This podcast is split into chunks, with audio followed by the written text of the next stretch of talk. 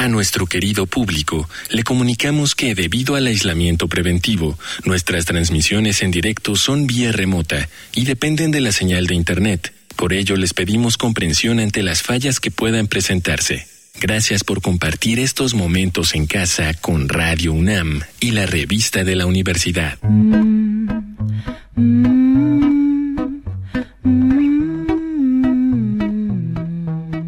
Bienvenidos al suplemento radiofónico de la revista de la Universidad de México. Yo soy Elvis Liceaga y este mes comenzamos con un nuevo tema. El tema de este mes en la revista es magia, así que en el programa de radio decidimos concentrarnos en las brujas. ¿Quién es una bruja? ¿Qué es esa figura tan perseguida, tan deseada, tan intimidante, tan atractiva? Y para hablar por algún lado del feminismo y las brujas y la cacería de brujas, invité a mi querida amiga Emanuela Borsachielo. Ella es doctora en estudios feministas y de género por la Universidad Complutense. Ya habías pasado por este programa hace unos pues hace unos años. Así que bienvenida otra vez, Emma, ¿cómo estás? Muchas gracias de la invitación. Estar siempre con la revista UNAM para mí es una felicidad increíble. Y sobre todo hablar de brujas y de magia. Oye, dime una cosa. ¿Por qué la bruja es un personaje femenino? La bruja es un personaje femenino eh, porque te queda entre la magia, entre lo sagrado y lo terrenal entre un mundo ultraterreno y que tiene mucho que ver con los rituales y un mundo eh, que es del humano, ¿no? Entonces está exactamente en el medio. Y visto que está en el medio, también es un cuerpo que puede todo y es un cuerpo que puede ser buenísimo y malísimo al mismo tiempo.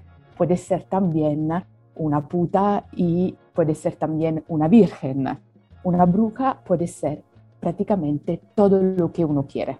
Por eso, a veces cuando encontramos la figura de la bruja en cualquier libro, nos identificamos. Porque, por ejemplo, cuando la encontramos en, uh, durante la Santa Inquisición, ¿no?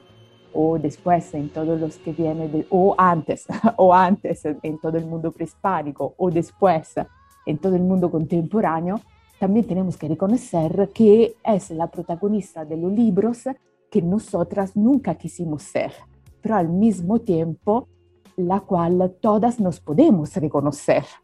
Y este juego entre no queremos ser esta protagonista, pero al mismo tiempo cualquier de nosotras nos reconocemos un poco en, en esas brujas, la acerca tanto a nuestra cotidianidad. Por eso el, el mundo de las brujas siempre se retoma en cualquier época, por cualquier generación y tiene su impacto. ¿Y por qué las brujas se han convertido, a lo largo de estas reapariciones en la historia, en un símbolo contemporáneo de la libertad y de la resistencia? Justo por, por eso que, que, le estaba comentando, ¿no? Eh, porque pueden ser un cuerpo muy rompedor que ninguno quiere en ningún momento como por ejemplo justo ¿no? las brujas que detienen el poder de la naturaleza, la sabiduría de la naturaleza, la sabiduría de las plantas y con ellas pueden hacer cualquier cosa. Entonces, detienen un poder del oculto, de lo mágico, pero al mismo tiempo también detienen el poder de, la, de la producción y de la reproducción de la vida. Desde su útero nace de todo. pero justo desde su útero, desde esa sabiduría mágica y oculta, tenemos miedo.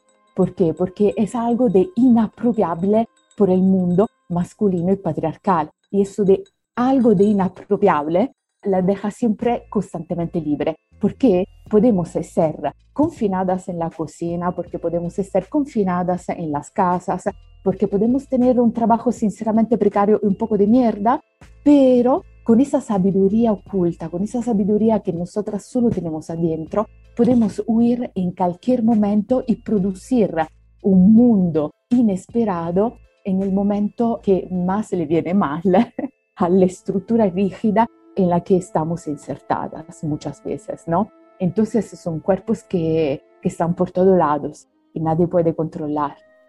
Y así como se habla en la Edad Media de casas de brujas, en donde lo que se persigue son los cuerpos de estas mujeres y sus saberes, sus saberes ocultos, eso que estos sistemas no pueden controlar y que desafían pues el poder hegemónico.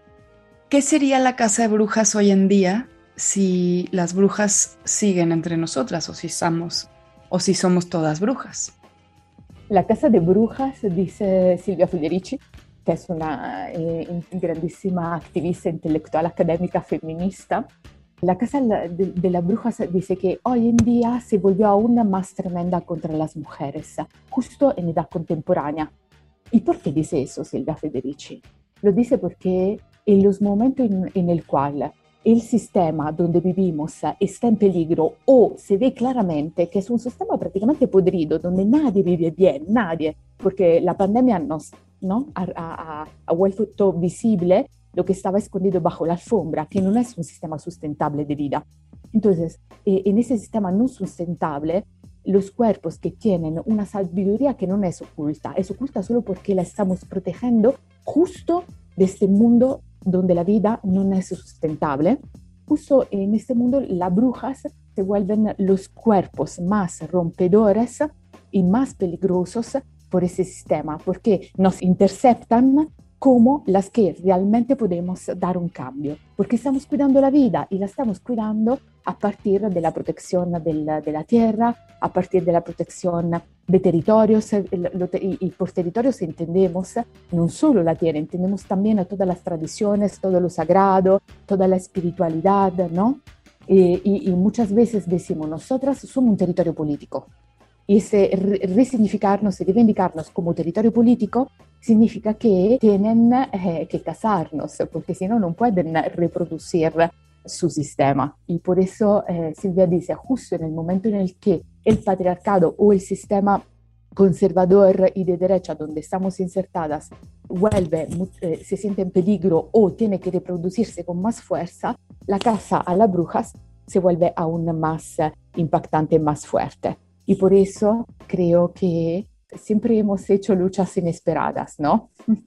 por ejemplo, allá donde estaba un río, allá como, como Berta Cáceres en Honduras, nosotras estábamos allá protegiendo el agua. Y lo estábamos haciendo porque antes del, eh, de cualquier pandemia, con nuestros mismos cuerpos, estábamos diciendo que allá se reproducía la vida y se tenía que haber cura de la vida, porque si no el sistema explotaba.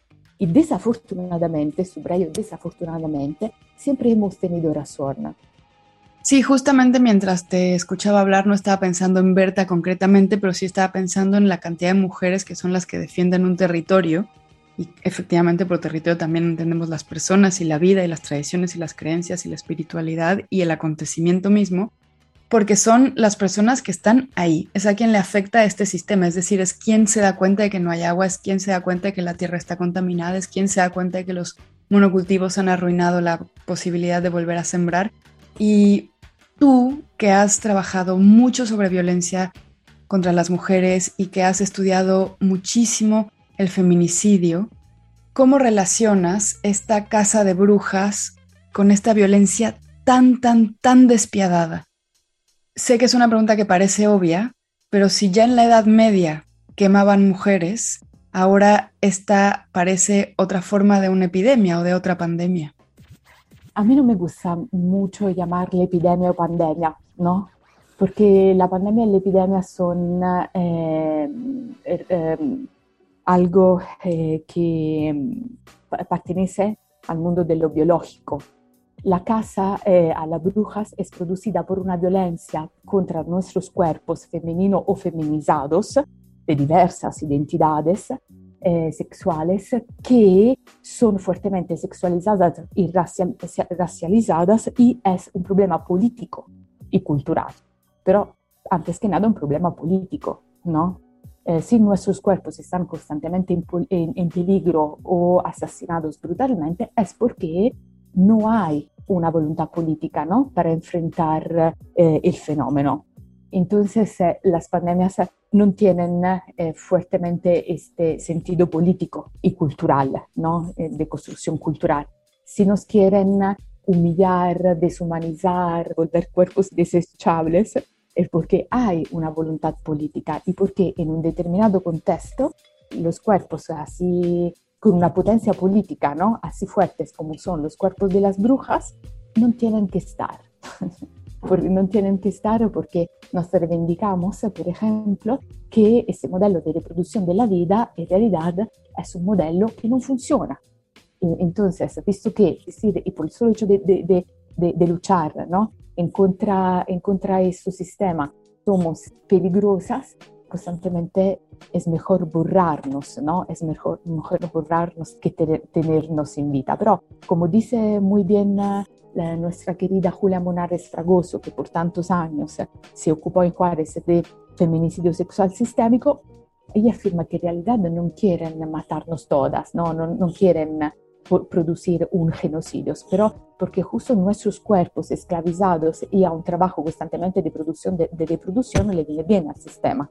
Entonces el problema es solo relegarnos en determinadas estructuras desde las cuales no podemos uh, salir. Y por eso la figura de la bruja con su mágica escoba, que puede salir de todo, es tan increíble, ¿no? A mí me encanta cuando en las marchas veo uh, miles de chicas uh, y de mujeres de cualquier generación que saben que con nuestra imaginación, con nuestro trabajo, con nuestro rigor científico, podemos hacerlo todo, ¿no? Muchas gracias, Emma. Antes de que te vayas, me gustaría que nos recomendaras uno o dos libros, además de Calibán y la Bruja, para conocer un poco más de este símbolo de la mujer sabia y la mujer perseguida, pero la mujer que siempre sobrevive. Mira, eh, en realidad eh, me encantaría proponerle, eh, proponerle una escritora que me encanta, que se llama Krista Wolf.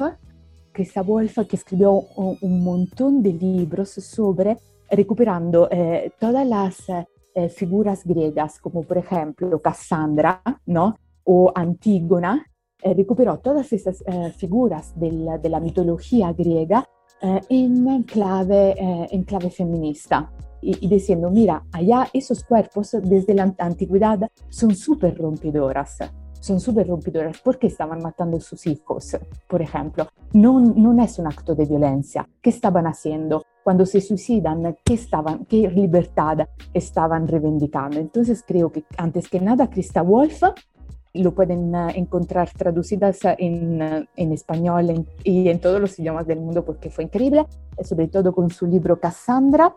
Y otra autora que le recomiendo un montón es María Pisano, que es una chilena, que murió hace unos años porque habla justo del territorio como, eh, del cuerpo como territorio político. Fue ella que empezó a hablar del cuerpo como territorio político, entonces creo que antes que nada esas dos autoras, aparte la querida Silvia, están bien. Muchas gracias, Emma. Una, un abrazo y gracias a ti, Elvis.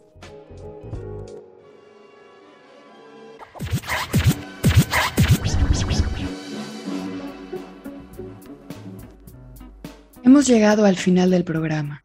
Si quieren leer más sobre magia, les recomendamos los artículos Besos Brujos, entrevista con Kenneth Anger, de Mariana Enríquez, y Objetos de un Mundo Encantado, de Gabriela Damián Mirabete. Ambos artículos se encuentran en el número de este mes de la revista de la Universidad de México. Pueden consultarla gratuitamente en www.revistadelauniversidad.mx. Y recuerden que pueden coleccionar nuestros números. Escriban a suscripciones arroba revistadelauniversidad.mx. En Twitter, en Facebook y en Instagram nos encuentran como arroba revista-unam. Y sobre este programa pueden escribirnos a arroba shubidubi. Gracias a Denis Licea y a Yael Weiss. Yo soy Elvis Liceaga. Hasta pronto. Este programa es una coproducción de la Revista de la Universidad de México y Radio UNAM.